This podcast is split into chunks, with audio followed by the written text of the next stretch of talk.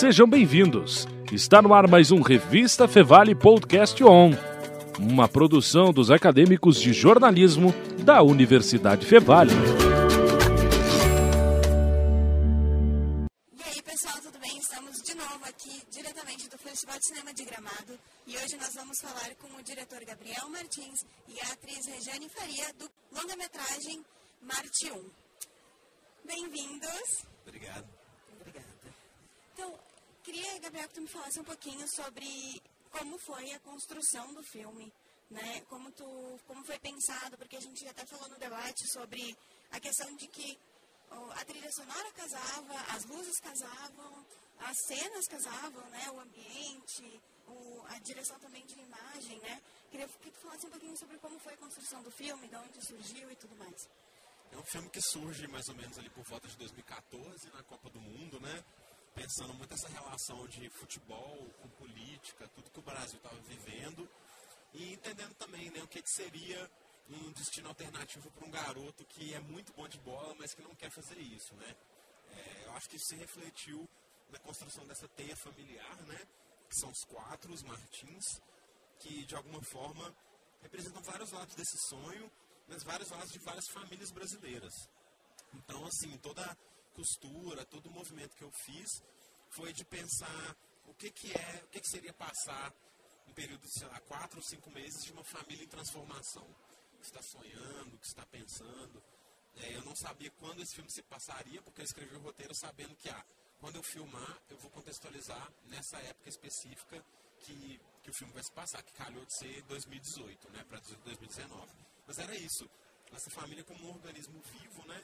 Cada um no seu cantinho, fazendo seu trabalho, buscando faculdade, fazer tudo, mas que eles vão se encontrando e desencontrando ao longo do filme, né? Então, em linhas gerais, esse era o caminho que eu pensei para o Marte 1, assim. E, Regiane, como foi a construção do personagem? Que é- tem várias questões, assim, além do, do familiar, que ela tá passando, né? Ali que são as coisas que ela... Ah, eu tô atraindo coisas ruins, mas que, de repente, não tá atraindo as coisas ruins, mas sim que está ah, viva, né? Nem tá no final, spoiler, gente. Mas é, como foi a construção, assim, porque é uma personagem muito forte e que nos traz muita emoção, assim, assistindo ela. Olha, é, essa, essa, esse lado né, da Pérsia, esse lado pessoal dela, que ninguém enxerga, e que ela também um pouco. Ela tenta falar, mas ela não se aprofunda muito também. Acho que para não incomodar as pessoas que estão à sua volta, né? Esse cuidado que sempre uma mãe tem, né? Mas para mim representa muito é, essa angústia que nós estamos vivendo, que, que você não consegue explicar. É, porque é tão absurda, né, tudo que está acontecendo e as coisas que provocam dentro de uma casa, né, como que reflete dentro da família essas questões políticas que vêm do nosso entorno. E então eu acho que a Tessa ela vai se ela, ela vai perdendo o chão, ela tinha trabalho, ela tinha três casas, quatro que ela trabalhava, de repente ela não tem mais. E aí tem uma que ela não está trabalhando porque o casal está em Paris. Entende? Então, assim, é uma loucura isso. E ela não consegue explicar isso, ela não tem esse entendimento, não tem essa coisa clara na cabeça dela, né? Mas ela sabe que está passando uma coisa que está doendo aqui dentro, é, que ela não quer dividir para não incomodar as pessoas, e, mas também que ela sente que as pessoas não estão enxergando nela. Então, fica aquela coisa ali, aquele Natal em que todo mundo comemora e ela só observa, né? São coisas muito importantes, são datas. É, eu acho que Gabriel, nesses, nessas, nesses momentos, ele tem uma genialidade, assim, né? Aquela mulher que samba, que roda, chega no Natal, ela está observando a família dela. O que está acontecendo ali, né? É, um presente tímido aqui, outro ali, uma conversa mais silenciosa e ela representando a força, arrumando uma mesa e tal, mas sem co- conseguir compartilhar daquele momento, né? Então, eu acho que eu, eu fui pensando nessas coisas e com muito silêncio também, que eu fui construindo ela. Como eu tinha muita fala com, com outras pessoas, muitos diálogos, eu pensava que a Tessa diria para ela, acho que nada. Acho que ela também ficaria me olhando, sabe? E aí eu pensava no texto, silenciava, esperava ver o que que brotava de mim dentro daquele silêncio com aquele pensamento. E assim foi. E, e aí no set tudo se desenrola. Né, tudo vai acontecendo. Aí, aí o movimento começa, e aí vem a contribuição do Gabriel, tem anteriormente também, claro, mas naquele momento da cena que ele te impulsiona mais, ou que ele te puxa mais, né, dentro daquela certeza que o Carlão falou, assim, extrema confiança no que ele está pedindo, né? E aí a, a história vai acontecendo e o jogo vai rolando. É isso. É, a, ela basicamente ela cuida de todo mundo, né? E não é vista. Assim, ah, todo mundo. Aquela cena depois da bomba, em que ela fala assim, gente, isso não é engraçado, assim, né? Tipo, eu tô, ela tava assustada e ninguém via, tava todo mundo rindo, né? É, ninguém tava entendendo aquilo, né? É, eu acho que, que é isso também, né, que a gente falou anteriormente, de, de jogar a bomba e correr, né? E vamos ver o que, que acontece. Então parece que vai ser uma coisa muito engraçada mesmo, né? Dela chegar e falar, gente, sabe o que aconteceu hoje? Né? Estouraram uma bomba, mas era uma brincadeira. Não era. Isso não é uma brincadeira. Estourar uma bomba acuar as pessoas, ameaçar, chegar ao ponto de querer se matar. São muitas coisas ali dentro daquela pegadinha, né?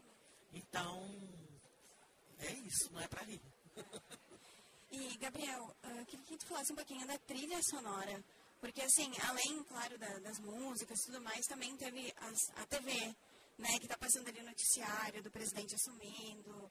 Teve uh, o futebol. Até quando quando acontece lá aquele, a, a cena em que um, a, o apartamento é roubado, a Dircinha tá, tá brava e tudo mais, até aqueles momentos tu percebe que a trilha vai acompanhando, assim, ou momentos de silêncio, ou momentos em que tem o radinho, ou a TV. Como foi essa construção? Como tu pensou nisso? Acho que é uma atmosfera sonora que se constrói, né, pro filme que vai desde que vai trafegando, acho que junto com as várias emoções que tem ali, né? É um filme meio montanha russa nesse sentido, né? A gente ri, a gente chora, a gente fica angustiado, a gente fica tenso. Então acho que a trilha sonora como um todo, né? Não só musical, mas de, como você falou, de barulhos, de sensações, de uma televisão que invade, um som que invade, acho que vai construindo essa atmosfera mesmo que faz parte desse desse carrilhão de emoções, assim, dessa coisa de ir passando por vários universos, assim, né? Eu sinto que o universo da Tessa tem a TV muito presente, ah, então tem esse universo ali dessa paisagem louca desse, do, do prédio onde o Wellington trabalha. Então, cada lugar vai construindo algo que eu tal, talvez tentaria resumir com a palavra identidade, assim, né? Eu acho que a música, o som vai trazendo uma identidade através dos detalhes que talvez no primeiro momento você não vai reparar tão especificamente em cada coisa, mas no conjunto traz uma sensação. Então o som ele te aproxima do filme, né? O som é algo que, assim, como ele está ali 360 graus, está em todos os campos da sala, ele vai te trazendo para dentro. A palavra, um silêncio que você ouve só o texto. Então acho que é isso, assim, um pouco de uma construção atmosférica, vai trazer identidade para o filme, né? E é bem isso, assim, as sensações. Tiveram cenas que eram a cena do ônibus, por exemplo, todo mundo riu e depois todo mundo ficou tenso. É, eu, por exemplo, eu ri e chorei o filme inteiro. E, e é isso, assim, tipo, bem, as emoções estavam muito presentes ali. E a questão das, das sombras também, que a gente até comentou da fotografia e das cenas. É, uh, vocês ensaiaram uh, na casa, foi isso que eu entendi no debate? Em parte, né? Acho que num estágio mais final, assim, do processo, a gente conseguiu estar na casa e foi importante, né, para começar a se apropriar, né? Mais próximo, né, do, início das filmagens, a gente já foi de reconhecer aquele lugar, nossos quartos, cozinha, varanda, quintal, e ali a gente ficava tomando um café, batendo papo, e já me entendendo, né? Eu acho que ali se definiu muita coisa da fotografia, né? É, nesses momentos ali que a gente ficava sentado conversando, já existia toda uma observação de cada um, de, de onde transitar ali dentro, né? Que espaço que eu tomo para mim aqui. É, eu gostava muito de ficar no fundo da casa. Tem até uma cena que eu estou fumando ali, é um quintalzinho ali. É, a gente tenta ter mais coisas lá, que algumas não entraram e tal, mas era um espaço que eu tomei para mim, assim, era o meu espaço de reflexão, de fumar um cigarrinho antes de dormir, de ver o que aconteceu durante o dia, né? E eu acho que isso é, é, vai te integrando naquele espaço, parecendo que você de fato reconhece tudo. Aí eu já, o fogão, o armário, já começava, é como se eu estivesse na minha casa mesmo, assim. É, é, foi, é, essa experiência foi bem boa de estar naquele lugar. E, é, e é isso, né? Você tem que se re, reconhecer o espaço, se reconhecer naquele espaço, se apropriar dele e fazer um movimento é, na hora da cena que já, aí restringe muito, né? Você não tem uma cozinha inteira, você tem uma beira de pia. Mas a cozinha já está toda aqui, você já entendeu tudo que está atrás, do lado, né? Então é importante demais isso. E partindo agora para o encerramento, quais uh, os próximos passos, passos do filme? Tem uh, data de lançamento? Eu vi o pessoal até comentando do Oscar ali, acho que seria muito legal, porque realmente o filme tem muito potencial. É, a gente está aqui em Gramado e o filme já entra em cartaz no Brasil inteiro semana que vem, né? Quinta-feira o filme já entra em cartaz, a gente segue daqui de Gramado para fazer uma pré-estreia no Rio, São Paulo. Vamos aí começar a jogar, jogar o Martin para o mundo, assim, aproveitar esse calor desse momento agora. E é isso, né? A gente inscreveu o filme para ser candidato até essa vaga do Brasil no Oscar, né? E aí, se isso der certo, é um primeiro passo para uma coisa que pode vir a ser muito bonita, né? Mas a gente vai indo um passinho de cada vez. Então fica o convite, né, para todo mundo assistir o filme. Uh, vocês podem dar suas redes sociais. Eu já queria agradecer a Gabriel e Regiane por estarem aqui. Se você dá as redes sociais, onde encontrar vocês, uh, mais informações sobre o filme. É, a minha produtora se chama Filmes de Plástico, né? Então, se você digitar no Instagram Filmes de Plástico, você vai achar todas as informações sobre os nossos filmes, acompanhar a história do Marte 1, a vida do Marte 1. Meu pessoal é Gabito Martins, então fácil de achar também. E aí, informações sobre o Marte 1, sobre a carreira, fotos, nossas, nossas histórias, vai estar tudo lá. É, o meu Instagram é Rejane, é Rejatriz. É, também Rejane Faria consegue encontrar. E é, eu quero te agradecer também e fazer o convite aqui para que todos, né? É, a gente está lançando o filme num momento que acho que todo mundo muito sedento, né? De, de relações presenciais, é, de ver um filme no cinema. A gente passou dois anos vendo televisão e computador. Né? Eu acho que esse é o grande momento da gente retomar as salas de cinema. E a gente, inclusive, precisa disso para que o filme permaneça, já que a nossa política não, não, não, nos ajuda a ficar na sala pelo tempo que nós gostaríamos de ficar. Então, é um convite, né, um convite para que todos é, que puderem assistir, que queiram assistir, e é algo assim que se você também não assistir, ninguém consegue te explicar. Então, vai lá. Então, essa foi a nossa entrevista com o diretor Gabriel Martins e a atriz Regiane Faria, do filme Marte 1. Gente, fiquem ligados que agora o Júnior vai vir com uma entrevista de outro filme que também passou no mesmo dia, que é A Viagem de Pedro. Este é o podcast 1. Continuamos aqui no Festival de Cinema de Granado e estamos uh, com a diretora do filme A Viagem de Pedro, Laís Bukdensky. Laís, muito bom dia, obrigado por nos atender brevemente. Uh, gostaria de saber qual foi a importância desse filme, a, a história cultural e colocar também a parte histórica de Dom Pedro numa uma fase diferente de Dom Pedro que a gente não conhece nos livros de história. Bom, foi um desafio muito grande, é, justamente descobrir qual seria o recorte, porque era claro para mim que não daria para contar, é, fazer um épico do nascimento à morte. Apesar de ser uma tentação, porque a história inteira é muito curiosa, tem muitos assuntos para se falar ali. Esse filme já foi feito, chama Independência ou Morte, com Tarcísio Meira, nos anos 70. É um filme correto, que tudo que está ali é, é, é, é, está também nos livros de história. Porém, é, para mim era muito importante ir para além dos livros de história. É, porque eu acho que hoje, nos dias de hoje, não dá mais para a gente confiar nos livros de história e, e, então eu busquei novas fontes, mas a, a, dificuldade era qual será o recorte da vida dele. Até porque esse personagem é conhecido no Brasil e em Portugal. É, em Portugal ele é conhecido só quando ele chegou lá e dois anos depois ele já morreu. E os portugueses não conhecem esse personagem nosso, da, da vida dele aqui no Brasil. E nem os brasileiros conhecem o que aconteceu com a vida dele quando ele partiu do Brasil. Então eu achei que justamente mostrar esse limbo, esse hiato, esse Atlântico que separa esses dois mundos, seria um bom momento para pegar essa personagem que é na contramão do que nós brasileiros também entendemos sobre ele, porque quando ele parte, ele parte frágil, doente, inseguro e, e com, com doenças e com, com alguns delírios já na cabeça.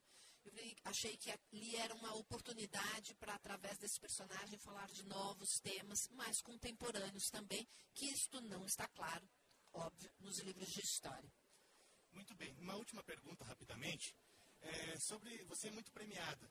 Qual a importância da Buriti Filmes para esse processo de, de, das suas histórias, dos seus filmes?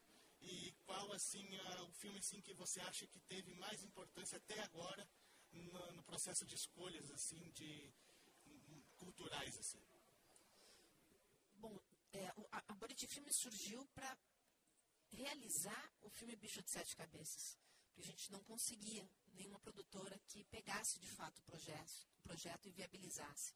Então a gente, uma hora, Luiz Bolognese e eu, a gente falou, bom, então vamos a gente mesmo. Abrimos o CNPJ, é, com endereço ainda na nossa própria casa, com a intenção só de fazer esse filme. Só que a Buriti está aí até hoje. E a gente entendeu que fazer cinema no Brasil, o cinema autoral, o cinema independente, é, se você quer mesmo fazer, você precisa se empenhar. Então, a gente nunca fechou a Buriti, mas isso não significa que, que, os nossos filmes todos sempre foram feitos só pela Buriti. A Buriti, ela é essa semente inicial das ideias, da estruturação do projeto, mas os projetos só acontecem em parceria com produtoras grandes, como a Gulani, a Gulani e agora, na Viagem de Pedro, a Biônica Filmes e com coproduções internacionais. assim, não é meu primeiro filme de coprodução internacional, e isso, esse não é um modelo específico do Brasil, isso é um modelo que na Europa acontece muito, na América Latina acontece muito, que é, que é como viabiliza, na verdade, né, essas, como você consegue reunir todos os recursos nessas parcerias. É, agora, a tua pergunta de qual é o filme específico, difícil dizer, né? Como é que a gente fala qual é o filho que gosta mais? Não dá. Bom, eu gostaria de agradecer a Laís por ter nos atendido brevemente pelo seu tempo curto e frisar que o nosso podcast continua aqui no Festival de Gramado. Uh, fique atento às nossas novas entrevistas e breve estaremos de volta. Muito obrigado. Muito obrigada pelo convite, um prazer falar com vocês. Muito obrigado. Você ouviu Revista Fevale Podcast On, uma produção dos acadêmicos de jornalismo da Universidade Fevale. Muito obrigado pela sua companhia e até mais.